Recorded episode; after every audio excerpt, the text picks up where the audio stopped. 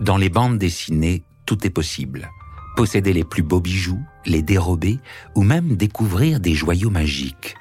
Dans cette nouvelle saison, la voix des bijoux vous entraîne dans de folles aventures où il est question de trésors de pirates, de gemmes au pouvoir surnaturel et de casses raffinées.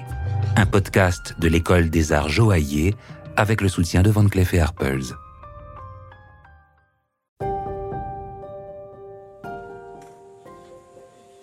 C'est un métier où il faut avoir une certaine curiosité sur, les pierres, mais pas que sur les pierres, sur euh, les bijoux, sur l'art en général. Sur, euh, euh, il, faut, aussi se, faire un goût, il faut avoir le, goût de ça.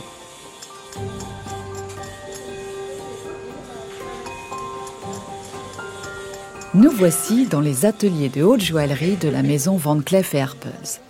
Nous y découvrons les dessinateurs, experts pierre, joailliers, concepteurs 3D, sertisseurs ou encore polisseurs. Ces artisans viennent d'horizons différents, ils ont chacun leur parcours, mais ils partagent une même passion, celle des savoir-faire d'exception qui se transmettent de main en main.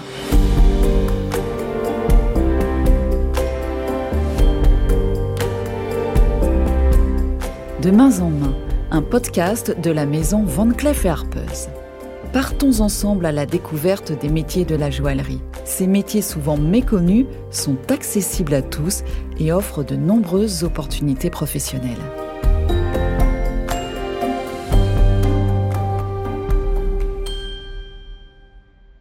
Retour dans le département Service-Pierre. James et Olivier nous dévoilent leur parcours et leur quotidien. Alors comment devient-on expert pierre? Pour Olivier, c'est par une autre voie que tout a commencé. J'ai fait un BTS en biotechnologie. Et en fait, depuis toujours, j'ai une passion pour, euh, pour les bijoux, grâce à, euh, des pièces que j'avais euh, dans ma famille, des belles bagues. Et j'ai toujours eu cette passion-là. Les enchères aussi. Et au milieu de ma deuxième année de BTS, je me suis rendu compte que c'est quelque chose qui me, qui me convenait pas plus que ça et l'envie de pourquoi pas essayer cette voie de la pierre et, du bijou en règle générale. Et donc après discussion avec mes parents, ils m'ont dit déjà tu passes ton BTS et après on, on avise.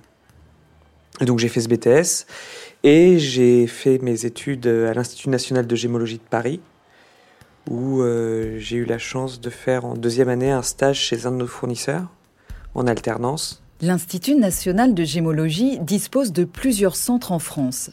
James y a également fait ses études. À l'époque, c'était la seule formation pour ce métier. Désormais, il en existe beaucoup d'autres. CAP, école privée et même cursus universitaire. Et donc là, pendant presque un an, j'ai fait du contrôle de petites marchandises. Donc de pierres qui font moins d'un millimètre de diamètre, jusqu'à des pierres qui faisaient à peu près 2,5 mm de diamètre. Et ensuite, euh, j'ai eu l'opportunité d'être commercial pour cette structure. Fort de cette expérience, Olivier a ensuite intégré la maison Van Cleef et Arpels. D'abord en tant qu'assistant contrôleur diamant, puis il a évolué et s'intéresse désormais aux pierres de couleur. Pourtant, les diamants et les pierres de couleur sont deux mondes assez différents.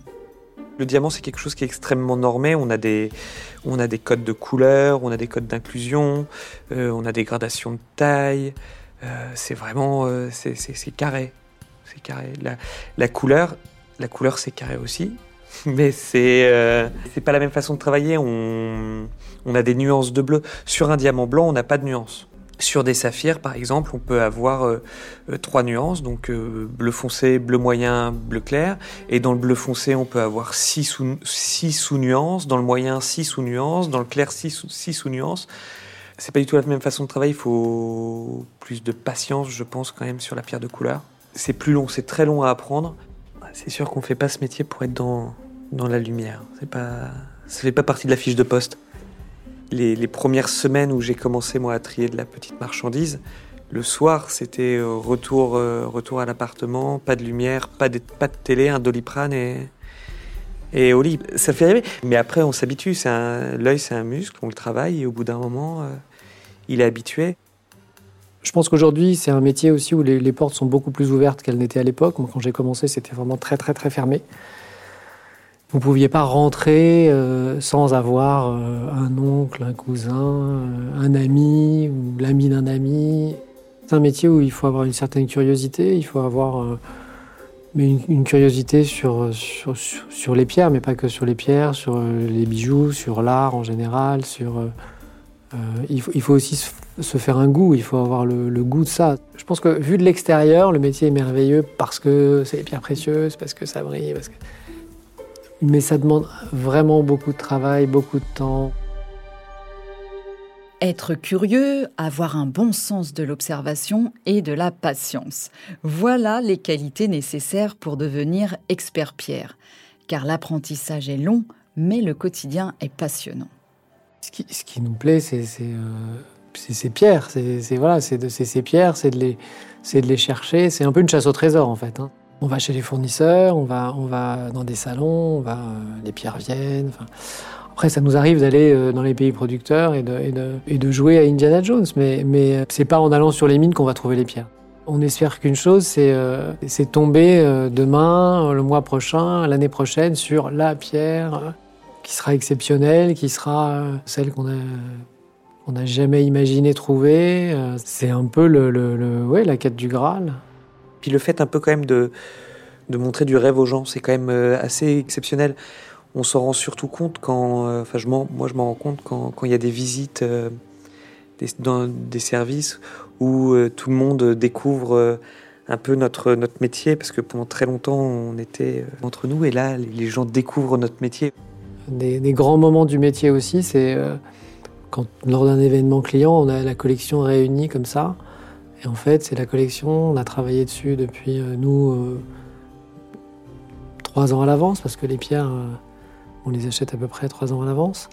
Et donc on, voit toutes ces pièces réunies, toutes ces pierres montées.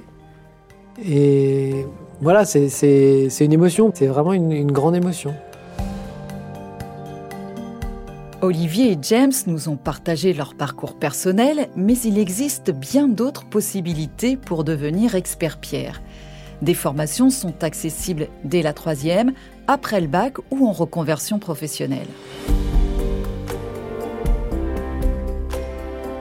Après le département des pierres, c'est à Lyon que nous nous retrouverons pour découvrir ceux qui ont pour mission de fabriquer le bijou, les joailliers. De main en main, à la découverte des métiers de la joaillerie, un podcast de la maison Van Cleef Arpels.